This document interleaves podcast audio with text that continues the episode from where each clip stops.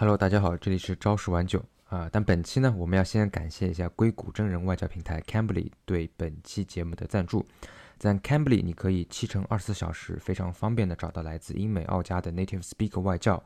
体验和不同国家背景的专业外教的一对一沉浸式英语对话和学习。那众所周知呢，我们的节目一直就追求一个啊国际化啊打引号国际化。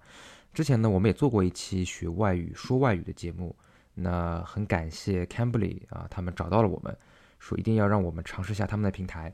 那我也是找了时间和这个平台上的一些外教啊，进行了一些友好的交流。那其实因为我个人的背景呢，我其实对于学英语或者说练口语这件事情，其实没有特别大的一个诉求，啊，我主要是闲聊的一个形态吧。那我觉得 Cambly 有一个非常好的一个点，就是在于它的外教是非常多，而且来自于不同国家。呃，对于我们来讲，不管是什么时候，都可以很快的找到就是在线的外教。那当然，你也可以和固定的外教去进行一个长期的一个学习计划的制定。呃，那我的话就是，比如说在呃下午和晚上都比较快的就找到了一些外教。呃，这里边的外教呢，每个人的背景也都是非常的与众不同。那比如说我遇到了一个是在墨西哥居住的一个美国德州人，那他之前是。呃，在泰国啊住了非常久的时间，然后呢，对于整个这个泰国的历史文化呀，各方面东南亚的一些这种民族民民间习俗啊，就这些东西非常的了解，让我让我也是非常的惊讶。然后呢，也遇到了一位在这个旅居中东啊阿曼的一个南非老哥，那他也是在阿曼居住了十几年，在阿曼做生意，那他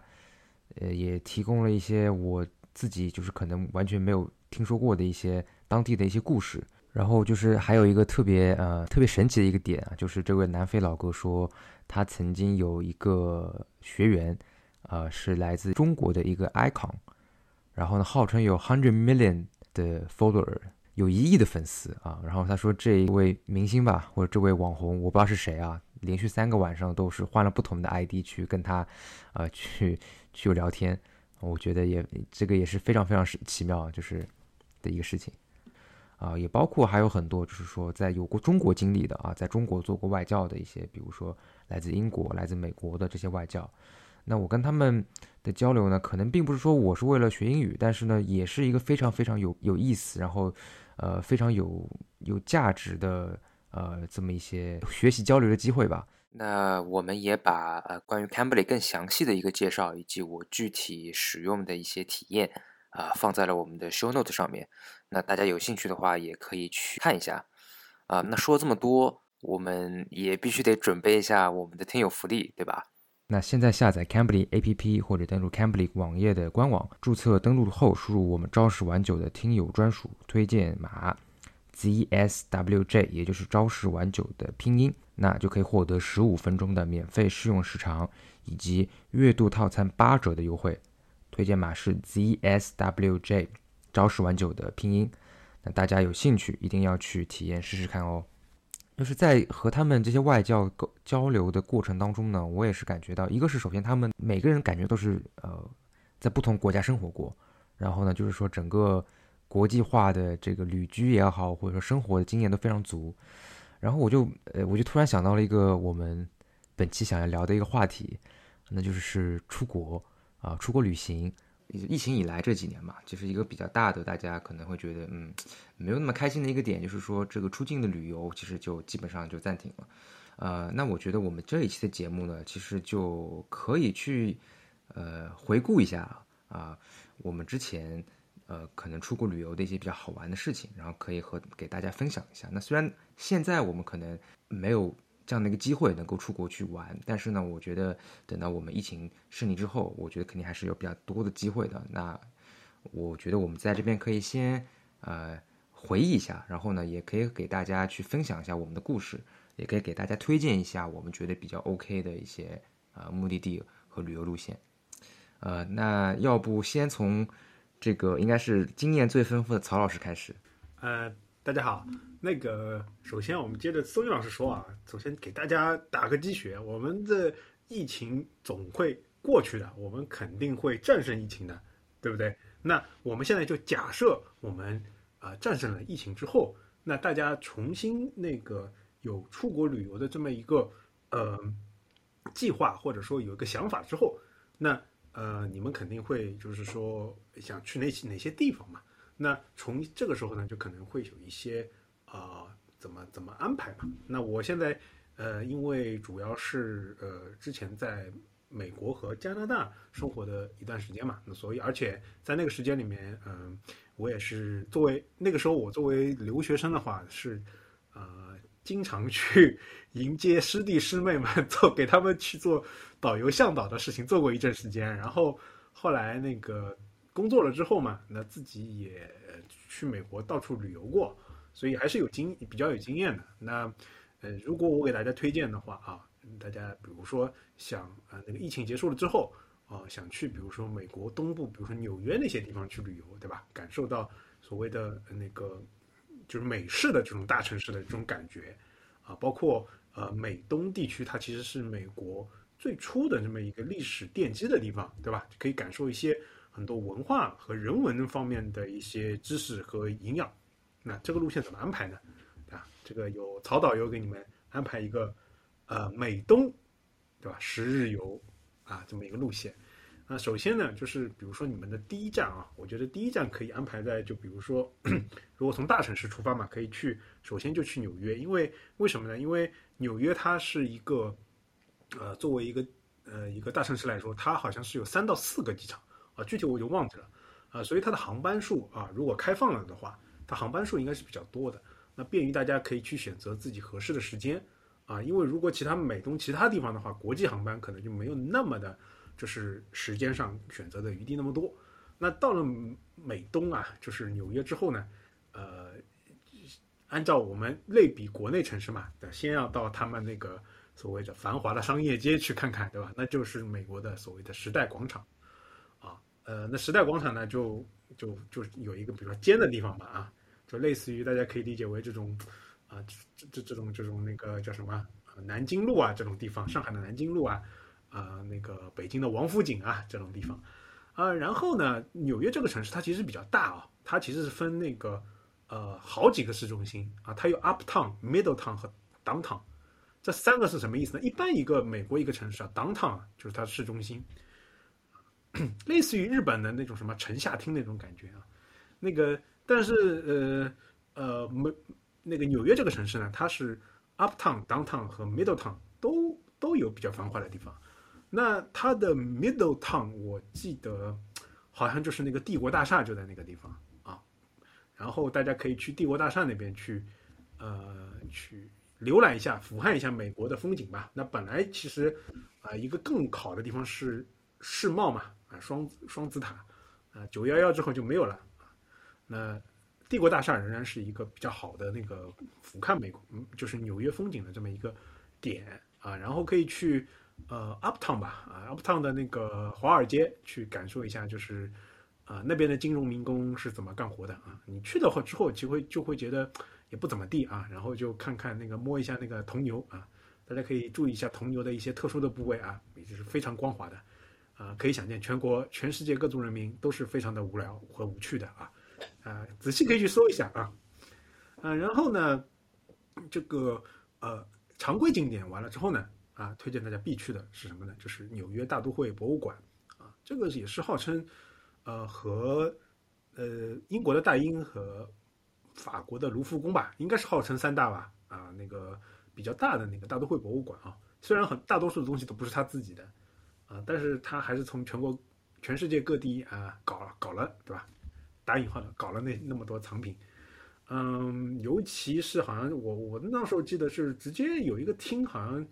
就是是把埃及好多东西都给直接搬来吧，啊，就那边那边大家可以，去看下。有一个运了一块石头过来，哎，对，就就基本上还是很美式的啊，美很美式的，很粗暴的，呃，弄过来。然后大都会呢，呃，特别是它好像是，呃，我记得是一亿美元还是不要钱的啊，这个博物馆。反正大家有空的话呢，其实是可以花一天啊，就花一天去看一下这个大都会博物馆。对于你就是增进就是全整个世界世界上的各方面的知识，还是啊比较有帮助的。啊、那你从对吧繁华的这么一个商业到了一个人文的环境之后，你接下来心灵就会想要接受一下心灵的熏陶，那这个时候你就要离开这个庸俗的纽约了，啊，这个大苹果会让你那个身心堕落的，这个怎么办呢？你就要去旁边纽约旁边的波士顿，啊，你可以去波士顿。那波士顿呢是那个美东吧，包括呃所谓美国刚刚它的那个建国时候的那个新英格兰地区啊，的就是人文荟萃之地啊，那个基本上是属于那种就在美国人心目当中美东地区的这种文化之都嘛。那那边的话，毫无疑问要去看的几个地方就是哈佛。哈佛的对面啊，就是马路对面，呃，就是 MIT 啊，就是麻省理工吧，啊，这两个相当于是属于人呃，属于就是人文和理科，然后还有是那个理工科的那个是最啊最好的那个学校嘛，咱们毋庸置疑对吧？全全我们也是承认的，世界那个大学排名，他们总是排很高的，嗯，然后大家去哈佛的话呢，肯定会拍一张照片，就是在。号称哈佛那个首任哈佛校长那个呃像下面对吧？摸了摸了他的一个脚，然后去拍张照片啊。然后很多导游会告诉你，这个这个人的像其实是假的，因为当时是没有影像留下来，所以不知道这个哈佛长什么样啊。所以这个人的影像呢，其实是个歪歪的啊。这个也很正常啊。就是像我们国内啊，很多就是历史上的伟人嘛，呃，就比如说那种什么。呃啊，就各各种各古代的伟人嘛，我们也没有像留下来，对吧？这但是咱们也是可以充分发挥我们的才智去想象他们英武和伟大的形象，这个很正常啊。嗯，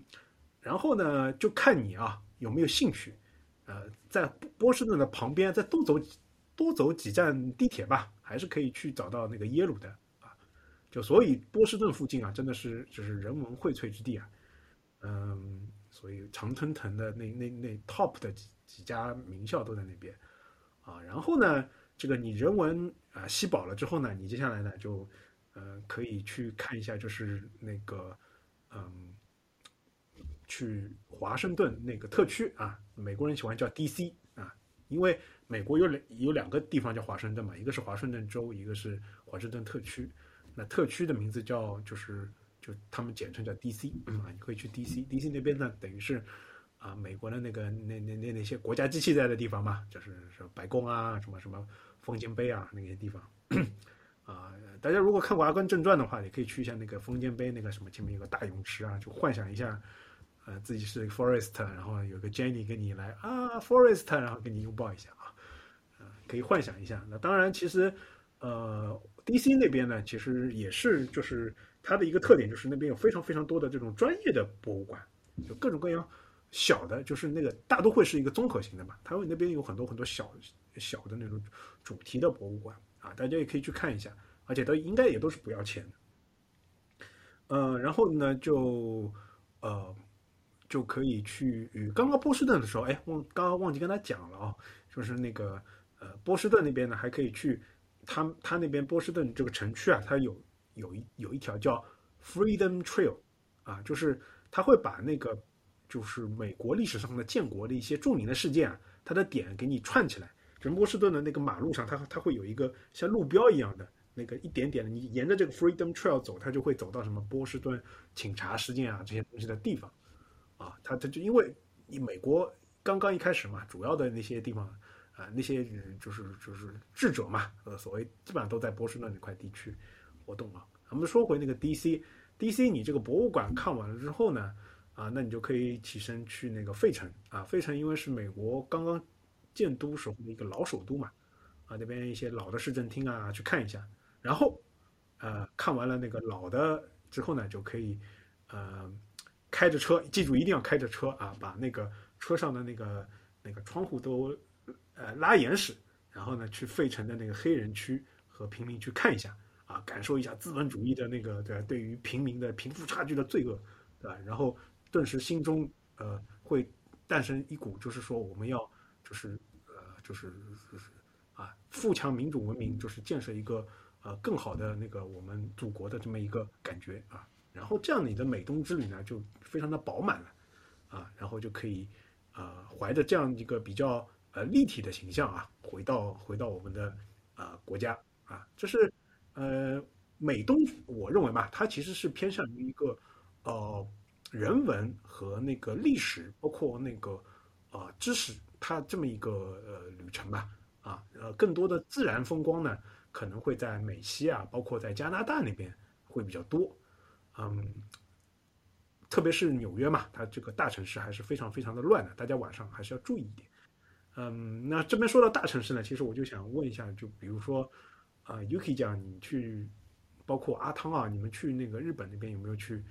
是你们的首站是不是东京啊，或者是大阪啊这样的大城市？或者你们有没有相关的经验啊，或者一些感想？嗯嗯，我去，嗯，去日本的话，其实。有两个必玩的点嘛，一个就是，一个是东京，然后东京的话就会去京都和大阪，然后一般第一次去日本的人都可能会先选这条线，就我们先可能先在东京附近游一圈，大概三天，然后再到京都、大阪游一圈，大概三四天，然后差不多就是一个七日游就可以回国了。然后，嗯，东京一说到东京的话，你说到大城市。然后东京最有名的嗯逛街的地方有那么几个，呃新宿、银座、秋叶原、池袋、涩谷这些都很有名，在各种电视剧里面。然后新宿的话，据说是一个就是呃我没有去那里走过，但是说那边非常容易迷路，就是。就说就是这里是地铁最发达的地方，你从那个地铁出来之后，有很多很多的出口，然后每一个出口你就走到相对应的一个地方，啊，这个是新宿，然后但是我我记得那个如果想去夜店的话，然后应该是去六本木这个地方会比较多，然后我自己个人去逛了的话，就是逛了秋叶原，因为我也是个二次元爱好者，所以一定要去那个地方看一下。所以就去了那边，那边确实是一条步行街，就是没有车通行的，而且会有一个非常中二的牌子告诉你，就是这里不能够通行啊，是人行的。然后里面有很多就是嗯，呃，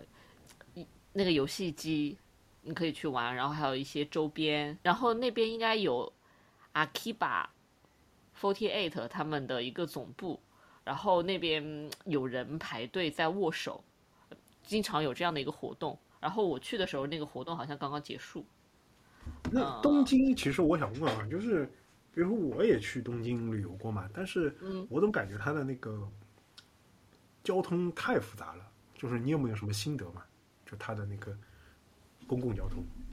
交通，我觉得就按，其实日本的交通，我觉得还是很好走的，就是它它。我记得我当时候有下一个 JR 的一个地图导航，然后还有就是用 Google 的，呃，用 Google 地图，然后用苹果自带的手机自带的苹果地图，然后它其实就非常的准确，能够帮你找到你想要走的一个线路。所以，除非你自己走迷路了，就是没有好好看路标，它其实那条那个你用地图搜了你要到的地点之后，你只要按着路标认真走，就基本上不会走丢。所以。就它那个地图真的非常好用，一定要苹果手苹果手机自带的地图。但是但是它的那个公共交通确实有点，呃，如果第一次去的话，确实有点难以理解。就是它好像是那个普通线和快线会在一个轨道上嘛，就是你上车的时候要自己去看，你这你如果你要很急的话，你得你得自己去看你这上的是普通线还是快线，不是这个轨道上来了你就可以上，你要去自己知道。然后你要上的是快线还是普通线？然后它的那个地铁是是比较复杂呃比较，就是比较多的比较好的，但是它的那个公共交通就是公共汽车好像嗯就就一般吧，就是乡下的话，它有的时候可能就是一个小时一班或者是半个小时一班嘛，就是如果你错过了这一班的话，那下一班你真的就是要等好长好长的时间的那种，基本上都会要等好久。嗯嗯嗯。其实我想说的是，其实，在东京就是，就是它并不像刚刚曹老师说的，在美洲，比如说，嗯，大城市，然后它的呃会非常分明。就比如说，你可能，就比如说，它有一些非常人文的地方，然后可能就挨着一个呃，比如说刚刚说的一个很大的一个很繁华的呃，比如说可能在新宿的旁边，或者说你走一段路，你可能就会走到比如东京大学。或者上野公园，就是你就走到了一个非常文艺有有有那种文艺底蕴的一个地方。所以就是我我感觉在东京玩的时候，就是嗯、就是你不需要刻意的去做那个攻略，就是你在那边待个一天，然后你就走一片区域，然后这片区域你有可能会走到东大，然后可能会到新宿，然后也可以去上野公园，然后也可以去看晴空塔、浅草寺，因为他们都在一个地方，然后其实步行是可以到达的，就就你可能大就比较辛苦，要走一天。但是我比较推荐的一点就是，当你在东京玩完之后，就是就是就是它其实有一条线，它是去一般都会去看那个富士山嘛。然后你去看富士山的时候，会经过三英市，然后三英市会有一个宫崎骏他自己的一个别墅，然后把它改装成了一个博物馆，那个里面真的很像一个童话世界。所以我理解就是，所以我觉得就是当你去东京玩完之后，然后想去富士山的时候，中间可以在三英停留一下，然后再去富士山嗯、泡温泉，这样我感觉是一个对于东京来说是一个还挺有挺有挺挺特别的一个旅程。当然，东京好像我记得有另外一条线我也走了，就是去那个《灌篮高手》的那个镰仓仓，对镰仓，对对对，然后那边就会去。呃，坐那一条那那那那那那那条那条火车线江之电，然后它就在海边，然后呃就和动画片里一模一样。然后如果你往上走的话，就是到了它的那个站点往上走的话，你就可以去找到呃灌篮高手所在的那个高中。我还去那个高中外面拍照了，虽然就是你不能进去，但是还是很有感觉的。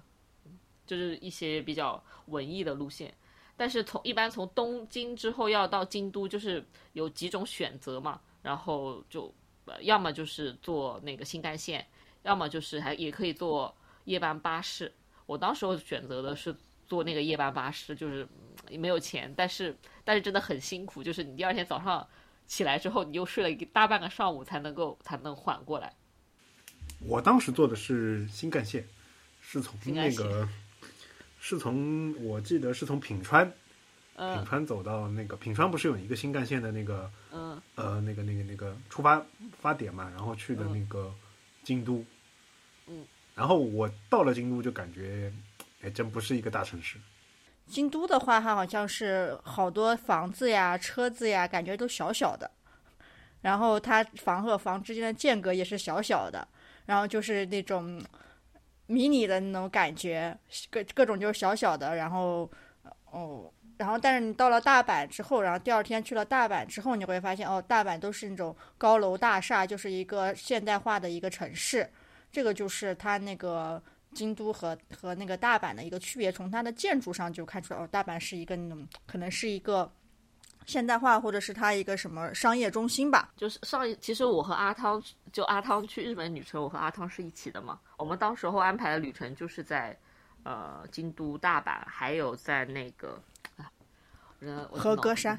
和歌山对，去和歌山。当时候去和歌山是我强烈要求的，因为我想对，我想去乡下地方，然后泡温泉，然后面朝大海泡温泉，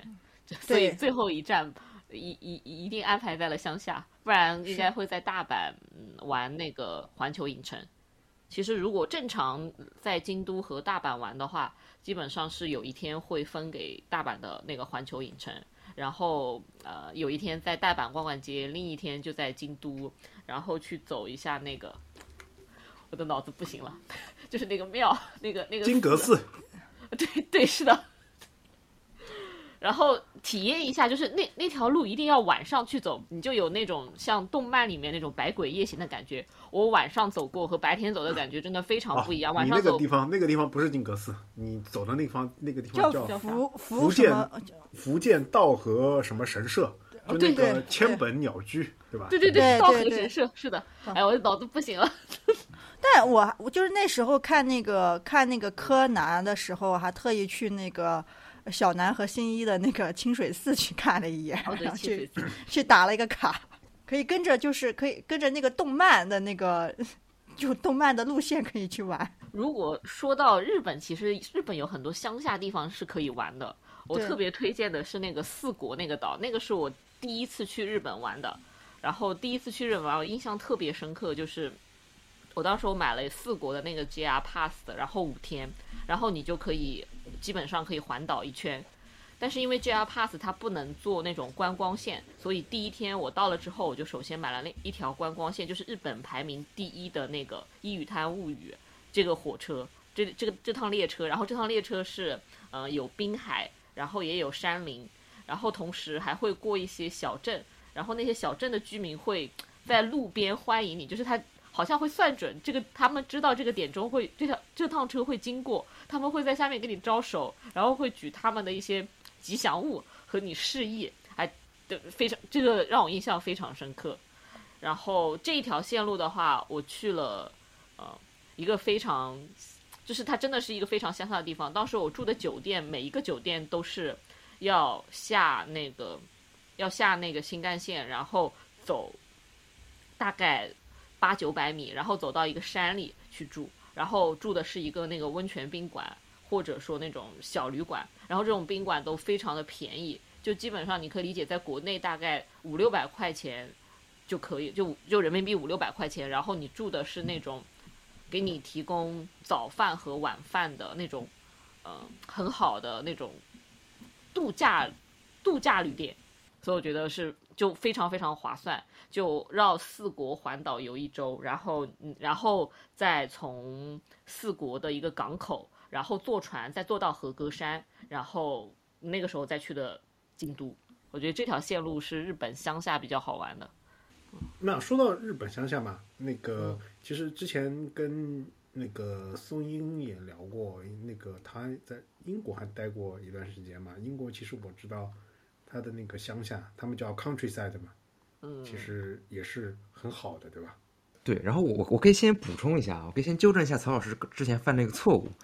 就是这个华尔街呢，它不是在下城，它呃不是在上城啊，不是在 uptown，它是在它是在它是在这个下城那边。对，然后 对对对对对对，然后然后因为正好其实纽约我也比较有缘啊，我因为之前上学的时候在纽约边上嘛，所以其实我还是去纽约去的比较多的。然后我可以给大家再嗯补充几个 tips 吧，就是如果说是嗯大家想要去纽约玩的话，就是纽约比较就纽约是一个这个叫什么，就是特别我觉得特别横，就是它的横向和纵向就是非常的笔直的那种横平竖直，对横平竖直的这么一个这么一个城市，就是好像我在别的城市没有太太多是完全是像纽约做这么极端的这么一个城市。啊。然后就是对有几个点，像那个呃，刚刚曹老师讲了嘛，很多那个博物馆，那个比如说大都会博物馆啊，然后其实，在大都会博物馆那个周边，其实还有很多这种博物馆，然后都是你可以走路可以达到的，可以就走路可可及的这么一些距离。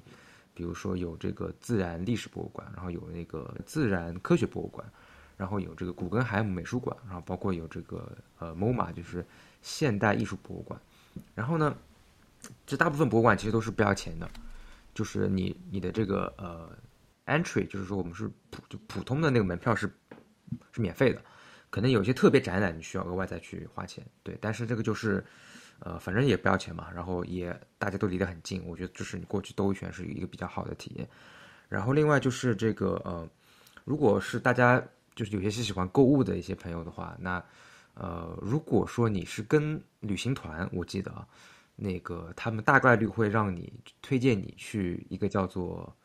叫做 Woodsbury 呃 Woods 是 Woodsbury 吧，好像是这么一个一个叫做奥特莱斯啊，当然那个奥特莱斯它并不是在这个纽约市，它其实是在这个纽约市的一个边上，然后呢，其实开过去也蛮远的。一般来讲都是嗯，在那个纽约的中央车站什么有那种大巴，或者你可以自己自驾，或者是有那种呃火车可以到那个 Woodsbury，就是一个很大很大，好像是整个美国东部最大的一个奥特莱斯。但是呢，嗯、我可能不是推特别推荐大家去这个地方，因为这个地方。我之前我记得有一年我带我妈去过一次，然后结论就是没有什么可以买的，就比较失望。就如果你对这种类似这样的这种什么奥特莱斯你有很大期望的话，我感觉可能你会比较失望啊。就是反正就是就感觉像菜场一样，那就很多这种东西，然后就反正也没什么特别好的东西可以买啊。然后嗯，这是一个点。然后如果想要购物的话，在纽约就比如说那个第五大道啊，就有些那种比较普。日常的一些牌子啊，都有把他们的旗舰店开在那边。然后纽约的这个呃下沉偏这个有块有个区域叫 SOHO，就那个区域有很多这种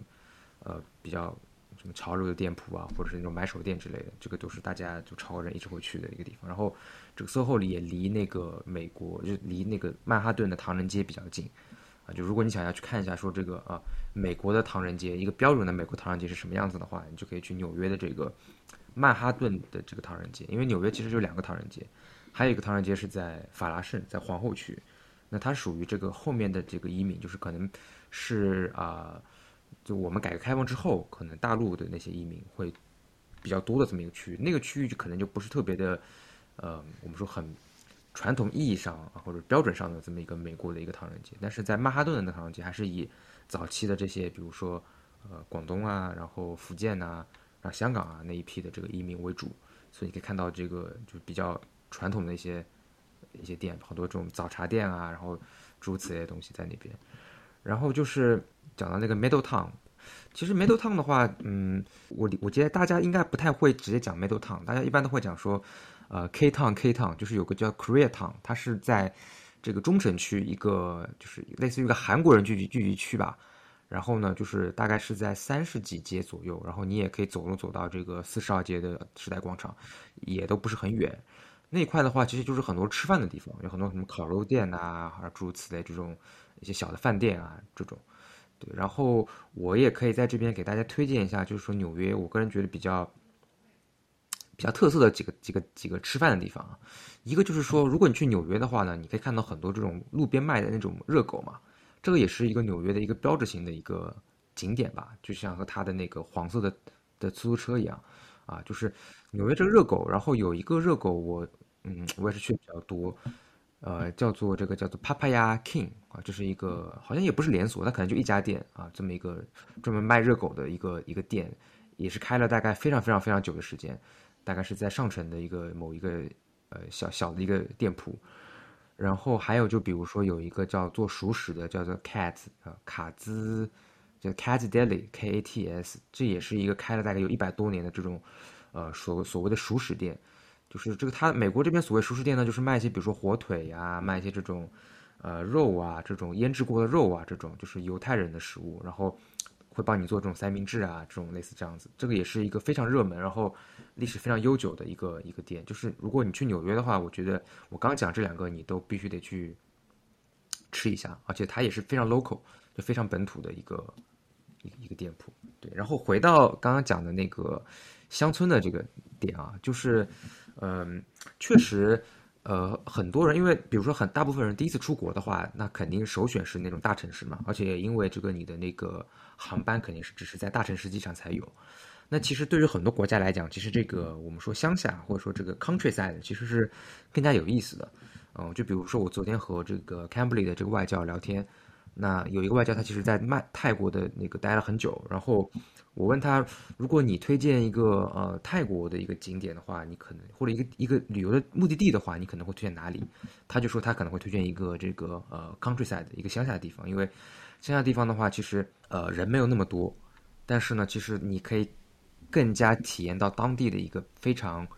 就是没有那么商业化，但是其实更加就在文化或者历史上，其实你更有感觉的这么一个呃一个体验吧。对，然后我我自己也是有有这样一个体会啊，就比如说，呃，我当时在英国这个念书和工作的时候呢，有时候就是我会发觉，就是也就平常周末嘛，也可能会去一些这种别的城市去玩。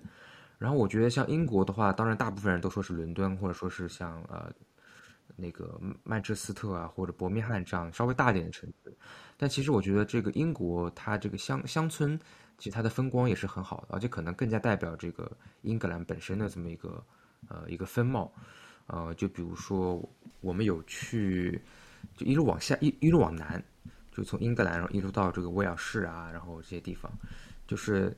发现就是说，如果是那种靠海边的一些小镇，虽然是跟人也不是很多，啊，但你可能就是坐火车过去，然后你下来之后，你可能差不多半天的时间，你就可以把整个这个城镇给给给。给逛完了，啊，但是其实就是也都挺好的，比如说各种建筑啊，然后包括一些有意思的一些比较一些商店，可能历史都非常悠久。然后呢，像有些呃小镇，比如像那个呃 Brighton 一个海边的一个城市，你可以看到很多这种，它是靠海嘛，所以有很多这种海鲜餐厅，你也可以在海边就一直躺在那边啊，有很多人过去度假。就我觉得，如果嗯大家有有机会去英国，然后呢也没有那么赶时间。呃，其实没有必要，就是可能花所有的时间都在伦敦，或者都是在伦敦，呃，类似伦敦的一些大的城市。呃，孙英孙英老师，我插一句嘴啊，就是你有没有觉得，就是伦敦伦敦有点像那个上海，就是别人问我有点像来上海旅游什么好，我就觉得，哎呀，很难给你推荐。就我觉得，就国内就是这种。就是所谓生活生活型的，这种很多大城市就很难给推专门制定这种旅游路线。哦，对，因为呃，你说伦敦像上海的话是有点像，因为它也是一条河，然后隔隔为两岸嘛。嗯，我们是浦东浦西，他们也是东区西区，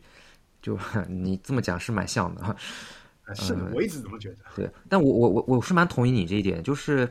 因为有些城市是标准的旅游城市，比如说像那个呃。比如说泰国，对吧？比如说泰国的一些什么清迈啊、曼谷啊，或者说是一些这个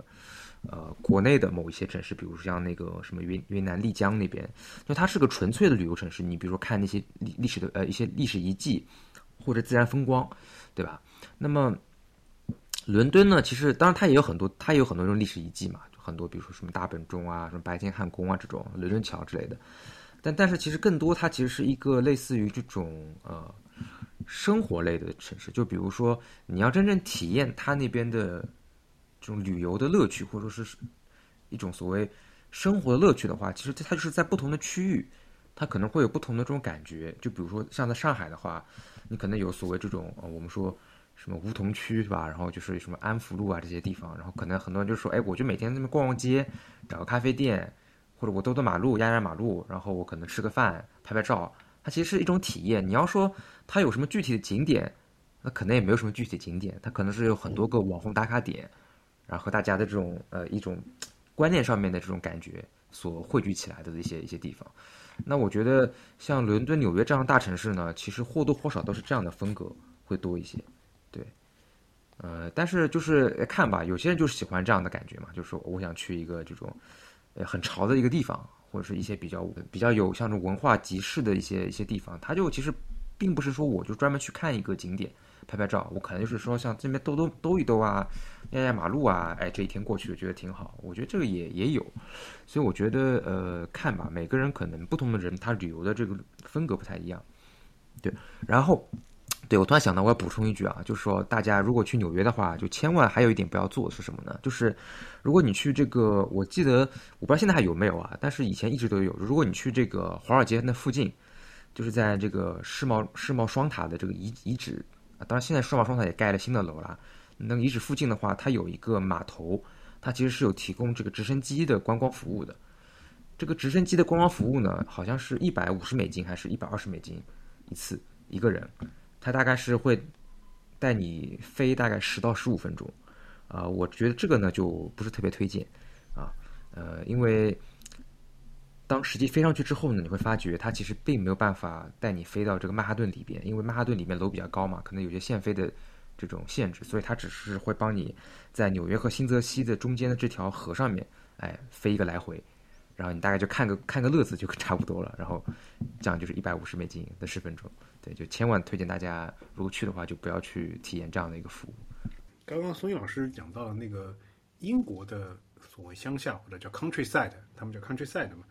嗯，其实呃，我觉得就是和英国比较对应的就是美国，他们那边有那个嗯美东和美西的两种就是碰撞嘛。就我以前一开始，嗯，在我一开始以前在加拿大。呃，多伦多附近那个读书嘛，那其实是算那个算算东部地区嘛，虽然不是美国。然后我后来去呃西雅图那边上班嘛，然后后来那个我记得去呃西部的时候，就跟那个出租车司机啊就聊，然后他们就就跟国内的出租车司机一样的跟你胡侃，是吧？就会跟你说那些，哎呀，这个美东这个你们这个不行，你们这个在大城市里面的人，城市套路深啊。然后说我们美西就是这个就是每个人都是心地善良的人，然后就是非常的 open 啊，非常的开放，然后非常的就是呃就是所谓的 shiny 啊，就每个人特别的阳光啊，看到你都会笑。然后我就到了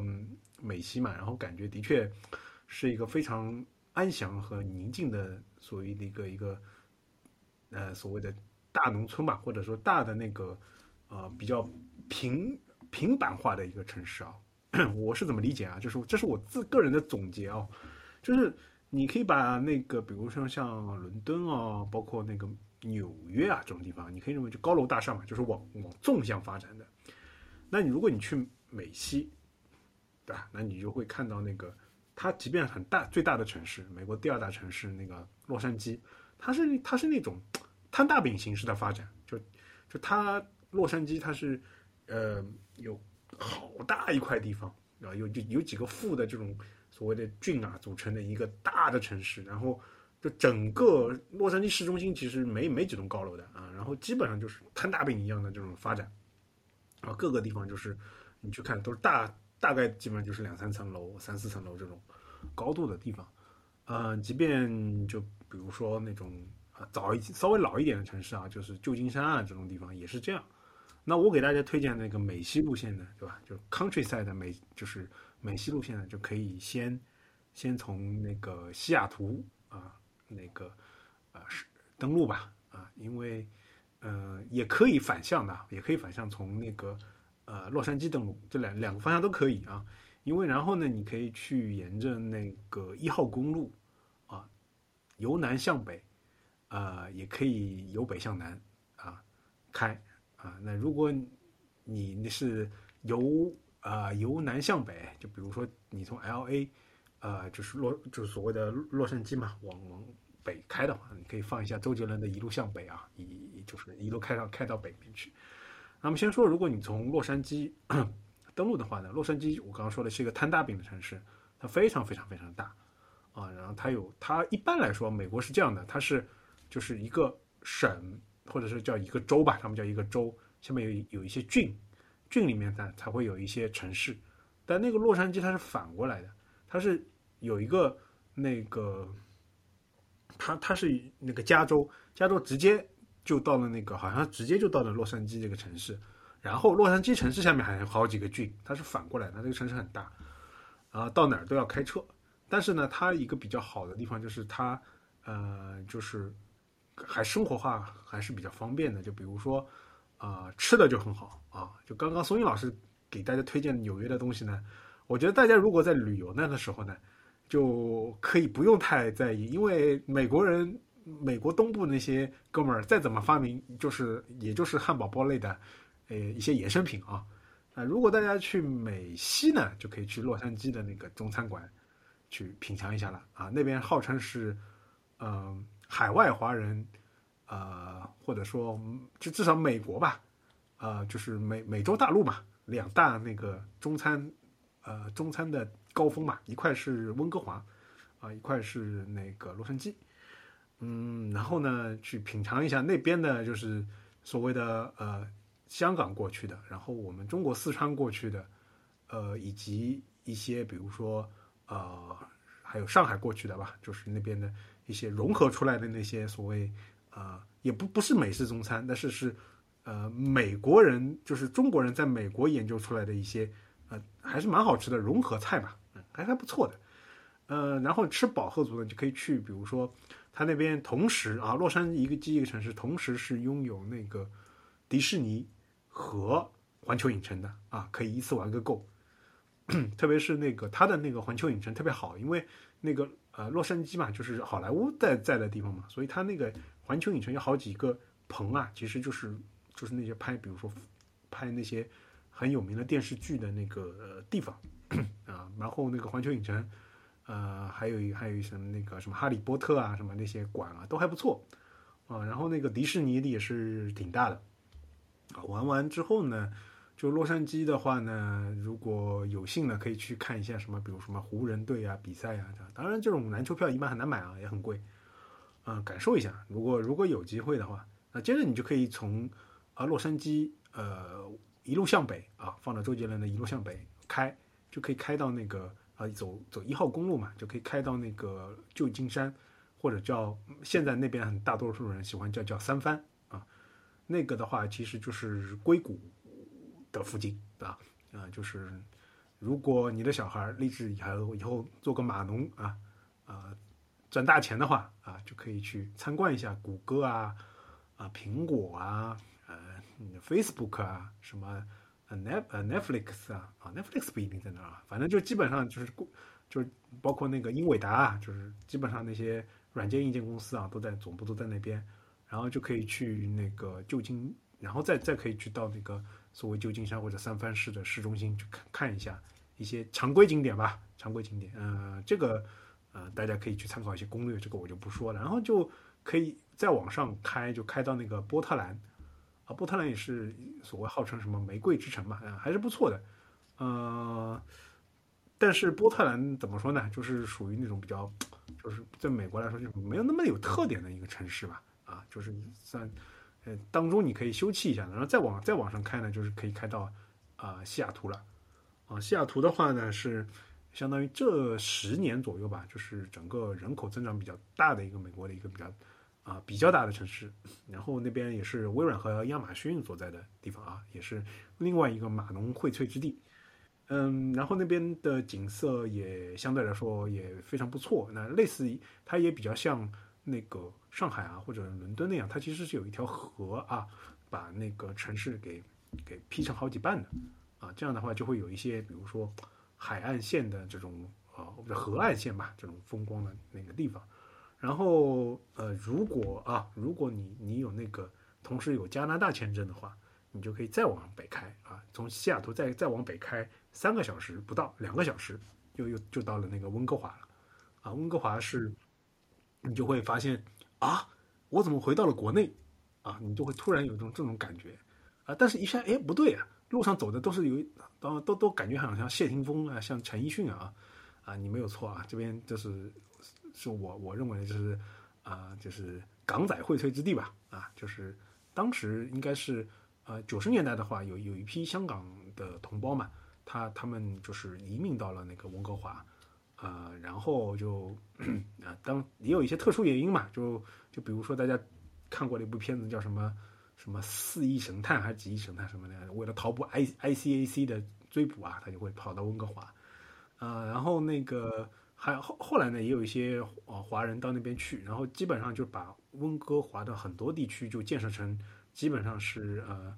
啊、你都不需要有会英文啊，你只要会中文，你就可以在那儿。啊，畅通无阻啊！特别是而且那边的中餐自然也是非常好啊。那这就是一条美西之旅。美西呢，就基本上其实啊，我刚刚说沿过城市嘛，那你当中今后一一号公路的时候，你会要经常停下来啊，去看看那边的风光。的确是，呃，是一条就是所谓的大家随便可以去那个抖音啊，或者说去呃去一些视频网站吧啊，包括我们去搜索一下，就是包括。啊，B 站啊，去搜索一下，比如说一号公路连接的风景啊，是的确是非常好的。嗯，那这个就是美国乡村风光了啊。当然，美国如果你对于乡村风光感兴趣，那还有一条就是美国就是自然风光啊。自然风光的话呢，啊，就会推荐你去那个黄石公园啊。黄石公园也是啊非常不错的一个，就是你会看到各种各样奇异的风景。啊，当中呢，刚刚我推荐的那个西部路线当中呢，有一块地方我没有着重的介绍，啊你，刚刚突然想起来，就是所谓号称的，啊，罪恶之城吧，啊，维加斯，啊，拉斯维加斯。那这个呢就不多做介绍了啊，这个因为是它是以，它其实是建建立在一个啊沙漠之上，啊，就是纯粹是靠呃赌赌博业呃的兴起吧，博彩业的兴起而兴起的这么一个城市。嗯，你那边你在拉斯维加斯这个城市里面，你会可以看到美国的自由女神像，也可以看到巴黎的阿菲尔铁塔，也可以看到那个呃罗马很多罗马式的这种雕塑啊。那其实各个都是赌场和酒店。嗯，呃，这边我就不多做介绍了吧，就是因为因为这个其实是要看你个人的那个呃所谓的选择嘛啊，但这边还是提醒大家一下啊，基本上你不要抱着自己是像周润发和周星驰一样有这种那种身手的啊，基本上啊、你肯定是如果、呃压越多的钱，肯定是输的越多，所以是如果要体验一下啊，点到为止啊，然后呢就。我这边其实是把美美国的一些路线吧，啊、总结了一下。那待会儿可以给大家再讲一下那个加拿大的路线。但是在这之前呢，其实我想把那个整个话题嘛交给到那个索英老师这边。其实呃，刚刚讲到的那个呃乡村啊，包括一些旅游城市啊，还会讲到就是我们呃一直没有讲到的，就是偏那种呃这种没有那么大众的，我们不太去的那些州的那些景点。啊，我知道松韵老师其实是有这方面的呃爱好和这方面的经验。呃，倒倒也没有说什么很爱好，只不过就是，呃，其实也不能算小众的那个吧。就是我有一年去了一趟这个非洲北非的摩洛哥，啊，就是 对，因为那时候飞过去有直飞的航班啊，从伦敦过去有直飞飞的航班，然后也没有特别远。然后有一年大概是在呃圣诞节后到过年的那段时间，我就去了一趟这个摩洛哥，呃，非洲。对，然后我我我想在在我讲之前，其实我觉得我也挺好奇，就是，嗯，我不知道大家，比如说对于这个出国旅游，或者说或者说去一个比较远的地方，大家是有没有做一些这种所谓调研或者说攻略的习惯？那这个攻略可能一方面是看，就是说有哪些，就是首先是订酒店对吧？订机票，然后那边有什么样的景点，然后我今天要去哪里，明天要去哪里。然后另外的话，也包括可能对当地的一个历史啊，或者说一些风俗习惯的一些提前的一些认识，对，或者是一些小的一些，比如说呃小的这种踩雷的点啊，或者说是一些这种可能的一些危险的一些因素，可能有一个提前的排查。我不知道大家会不会提前做一些类似这样的一个研究，或者说这么一个一个调研。你像我之前就我跟那个 Cambly 的几个外教聊的时候，就是有一个外教，他好像就是他在在泰国嘛，然后他就是对于这个泰国的这个历史就非常的了解，就等于说他把这个比如说呃这个泰国北部、中部的这些人，他到底是一开始是从什么地方迁移过去的，然后是从历史上哪一个哪哪一个时时时代开始，呃开始有些融合混合，然后目前就是他们的这个语言啊、习俗啊，然后他们整个的这个族群到底是受了哪块是受了老挝呢，还是受了柬埔寨，还是受了中国过去的一些影响？就他对这个研究特别特别透，然后我也很惊讶，我说，哎，你为什么？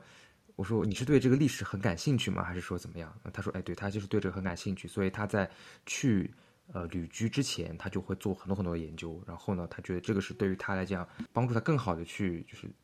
在那边生活这么一个点。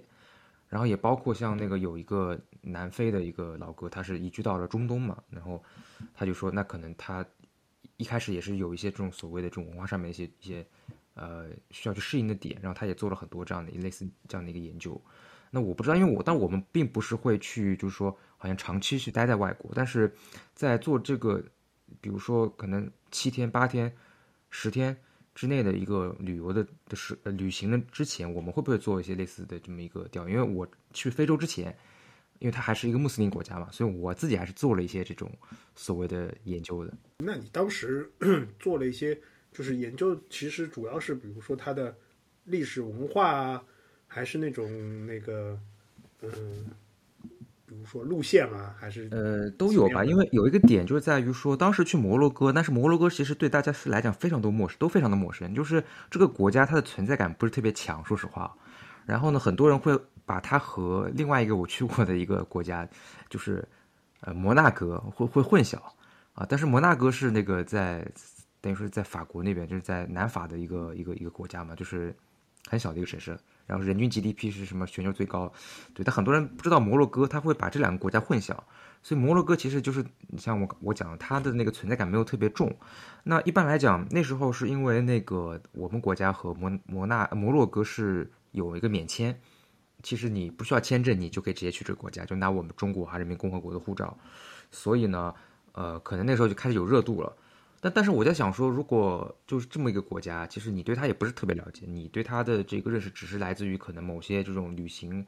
网站上面的一些呃，比如说打卡网红打卡点的一些，比如说帖子分享的话，那我觉得就专程为了这个去一趟，我感觉好像也不是特别的值，所以可能我还是对它这个国家本身的一些，比如说它的一些历史啊或者习俗啊，我还是做了一定的调研，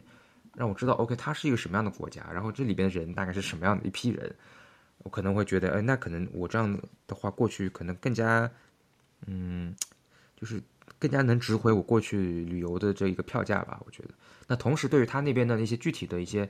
呃，旅行的安排，我也做了一些研究。因为那边它其实是一个法语讲法语的国家，就是那边法语是他们的官方语言，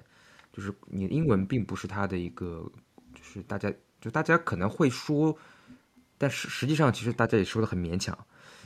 对，就是它其实是一个讲法语的国家。那这个时候呢，我也可能就会比较在意说，那我在那边的一些具体的，比如说。呃，交通上面的出行啊，然后包括这个呃一些具体的那个点菜啊，然后我有没有一些这种所谓的呃问路啊，就诸如此类，我可能我需要先先去呃有一些这种基础知识，可能我会学学学几句这种比较简单的这种问候的语语言，然后在那边，然后再去那边，然后再做一些更详尽的安排。我我我觉得这个可能我不知道是不是大家都。会有这样的一个安排，但是我觉得，如果你去一个特别特别遥远，然后可能你之前就是嗯认识没有那么深刻的地方的话，我觉得做这样的一个研究，可能可能体验会更好一些。嗯，然后我再回到说到这个摩洛哥啊，就是这个摩洛哥的话，当然有一点遗憾，就是我没有去它那个最大的一个城市啊，这可能也是我的这个调调研不足啊，就是它最大的一个城市叫做马拉喀什啊，并不是它的首都，但是它是。整个摩纳摩洛哥应该来讲，它旅游的一个中心城市叫做马拉喀什。呃，就我们知道那个全世界最好的酒店啊，叫做安曼酒店，就安曼酒店集团。然后安曼酒店集团它在摩洛哥也有一个，呃，也有一个店，也有一个酒店。那个酒店就是在马拉喀什，所以马拉喀什是在呃撒哈拉沙漠边上，所以它其实一个旅游的一个中心点。很多人是去。去了马拉喀什，然后兜了一圈之后，然后呢会去体验一个，比如说两天一夜或者三天两夜的一个撒哈拉沙漠这么一个体验。但当然，因为呃我那边我那次是因为时间啊各方面安排，我就没有去马拉喀什。我去了一个可能大家更耳熟能详的一个城市，叫做卡萨布兰卡啊，因为有一个电影嘛，叫做卡萨布兰卡啊，北非谍影非常著名的一个好莱坞电影啊。但虽然说这个好莱屋的电影，它其实并不是在摩洛哥拍的，它可能是在加州的一个摄影棚里拍的。就像刚刚曹老师讲的，就是 好莱坞那边很大的一个摄影棚里拍的。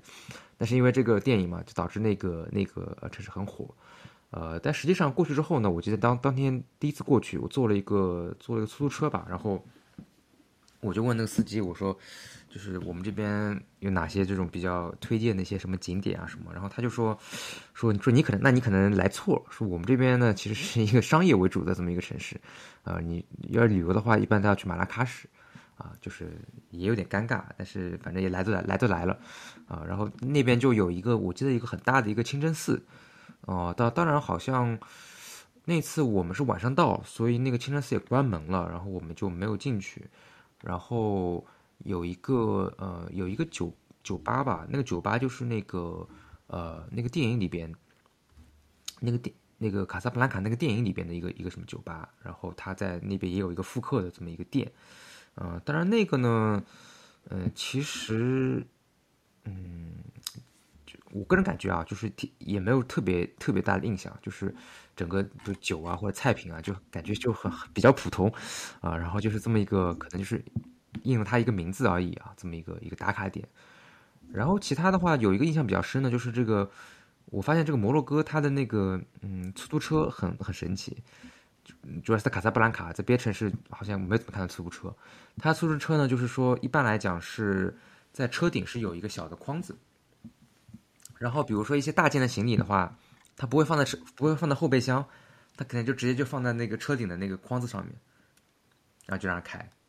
然后那天是我和我的一个呃朋友嘛，我跟我那个室友一起去的，然后就等于说我们先上了这出租车，那这个出租车上面是司机加上我和我的朋友，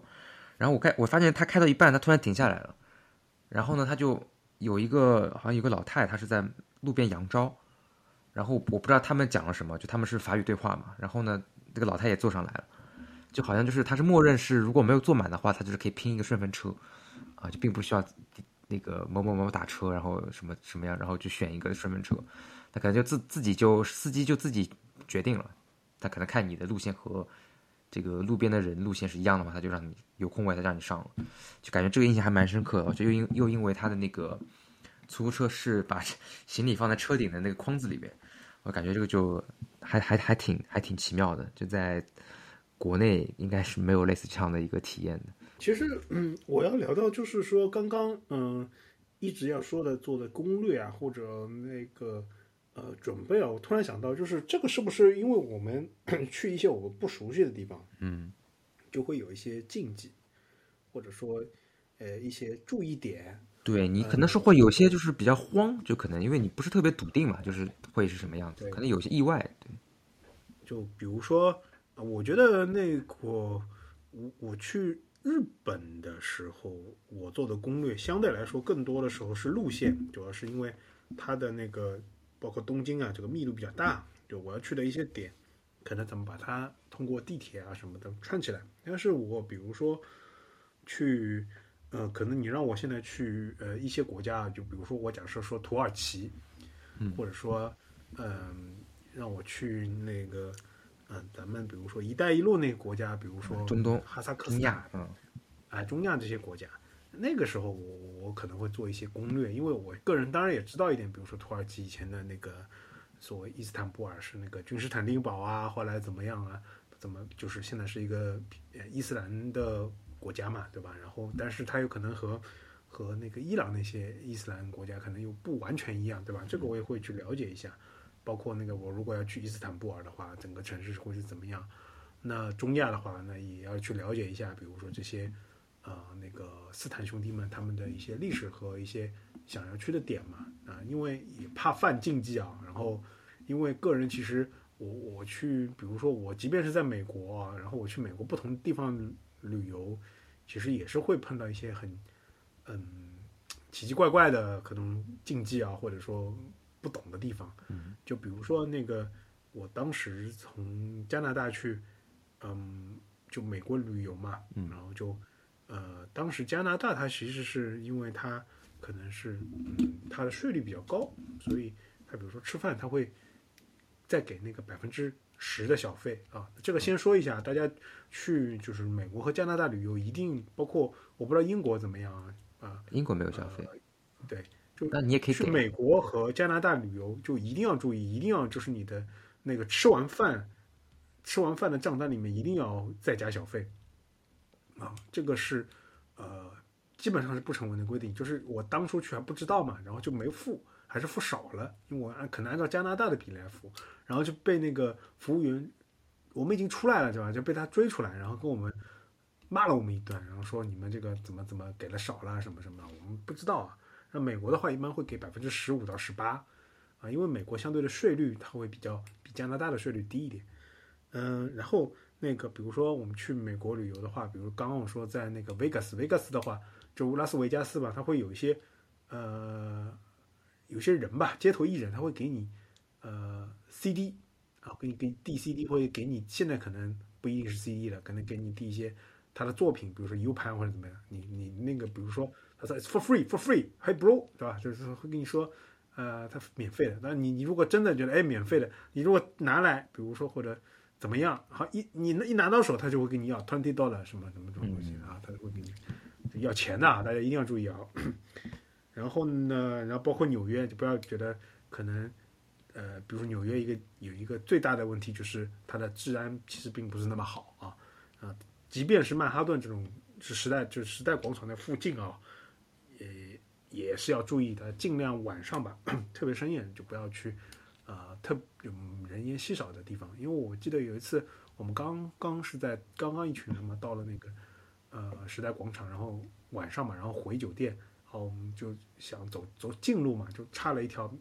就就在时代广场旁边啊，我们酒店就走走走，然后岔了一条小路进去，我靠，那全部都是那个，就是嗯，怎么说呢，就是身形彪悍的那些一些一些呃兄弟们在那等着啊，然后就呃，然后就会跟你说一些你听不懂的那些话啊，还是有点点恐怖的，嗯、就这些东西，其实我觉得禁忌的话，大家还是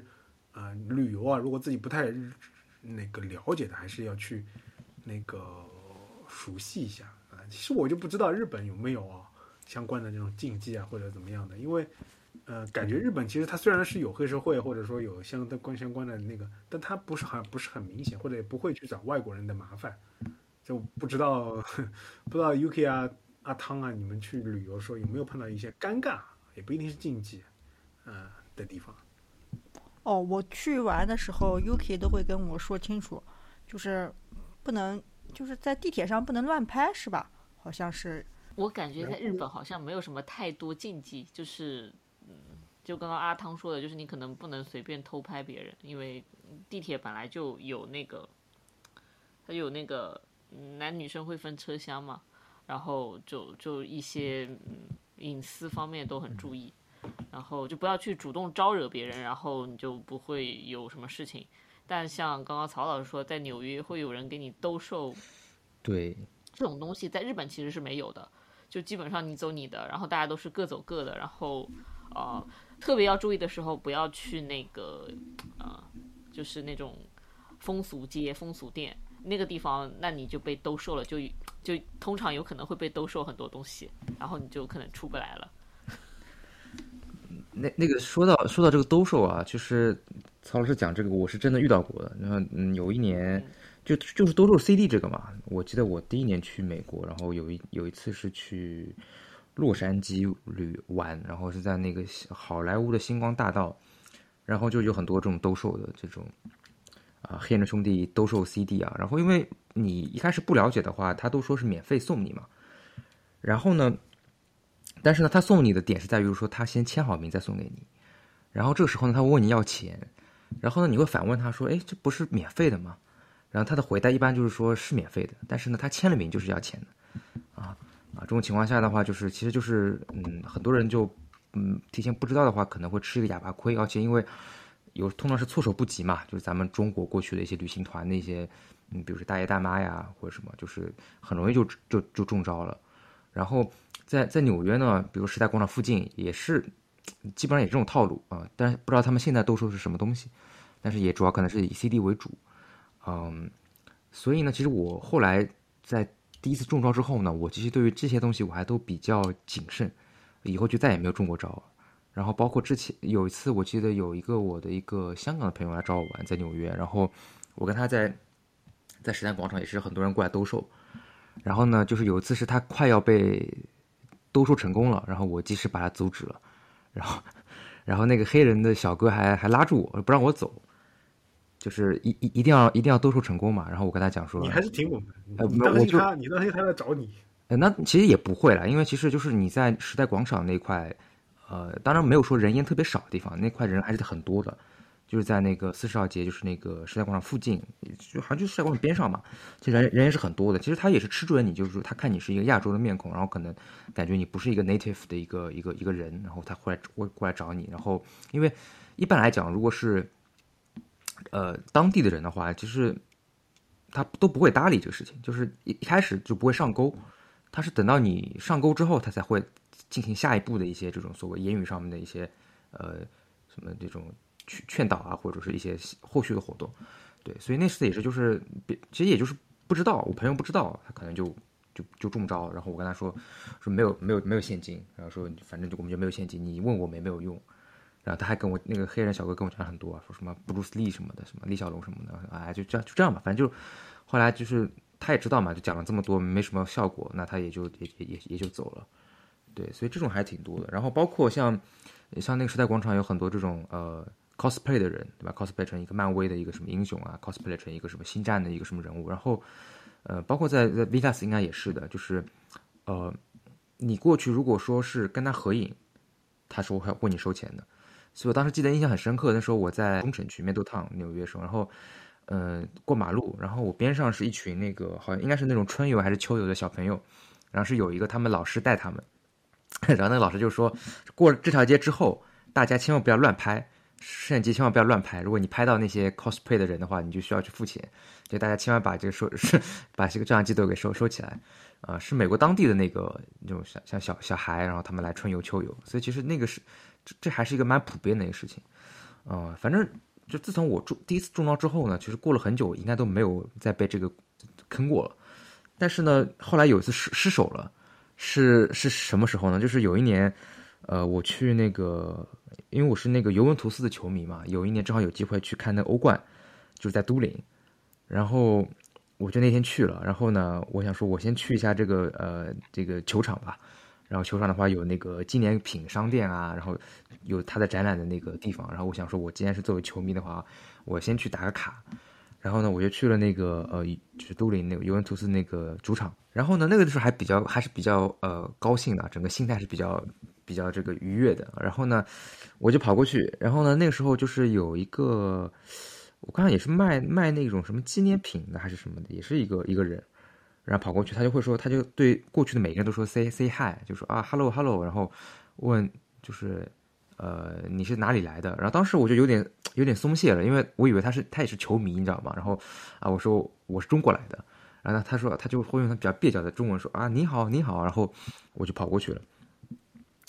然后呢，这个时候呢，就是有个特别特别坑的点，就是他其实是卖那种呃手环。就是那种，因为尤文图斯不是黑白条纹的那个球衣嘛，它是一个黑白的一个呃间隔这么一个呃图案的一个手环，呃，就是就就是等于就是一个绳子嘛，手绳吧，也不能叫手环了，其实就手绳嘛。然后我就跑过去，然后他说，我就跟他一个很简单交流嘛，问我哪里来，我说中国来的。然后我本来就准备走了，然后呢，这个时候他就直接上手了，就直接把他那个手手绳啊，就直接绑到我手上了，你知道吗？然后当时我想，哎，这个不对了。我看，哎，这个他要强卖，强卖，强卖啊！然后呢，我就想说，那我把那个手绳给他扯下来，或者给他结，给他打松了，然后再还给他。但是没有想到呢，他比我速度快一步，上来给我打了个死结，你知道吗？然后我就 我就脱不下来，脱不下来的话，他就把我围住了嘛。然后他就问我说：“说这个东西是要要要要要钱的。”我就忘记多少钱了，是什么是二十欧元还是多少欧元？我忘记了。然后。我当然，我当然是不想付钱嘛。我说那我也没有钱，啊，说我说我也没有钱，我说我我要么就是，我就我就把钱包给他看，我说 我说我没有欧元，我说要么就人民币，就有张一百块钱的红色人民币，我说你这是这是这是中国的这个，要么你要这个，要么就是什么。然后他也蛮他也蛮鸡贼的，我感觉那个人他就是看了一下我钱包嘛，然后他看到有一张这个有张英镑，应该是有张十英镑的一个纸币，他就把这十英镑纸币拿拿拿拿走了。然后就就是那个，我感觉是挺挺怎么说呢？就是他有有一个突然袭击，然后我那时候呢就可能没有特别谨慎的了解到这一点啊，然后就是我第二次中招，我我就唯一中招两次啊啊，这是第一次是刚去美国的时候，第二次就是在这个意大利，然后被他给搞了个突然袭击啊，所以我觉得就是大家对于这个还是要时刻保持警惕，基本上别人过来兜售或者搭理的话，就千万不用管了，就快步走开就可以。反正我的一个总结就是，大家一定要记住，天下没有免费的各种东西啊。特别是 UK 讲刚刚提到的，比如说什么什么风俗场所啊，那比如说日本呢，他那个日本的，比如说有些人是喜欢去那个歌舞伎町去参观一下，对吧？然后你就会看到很多上面写“无料案内”啊，这种“无料案内”其实说明就是这是意思就是这里面是免费的啊。那其实千千万不要相信那个。是无料，是无料的案内啊！这个这个绝对是，呃，如果你去喝了，那你这个账单绝对把你吓死啊！然后呢，尽量也不要去那些，比如说啊，号称号称就是嗯，对吧？那些地方套路还是很深的。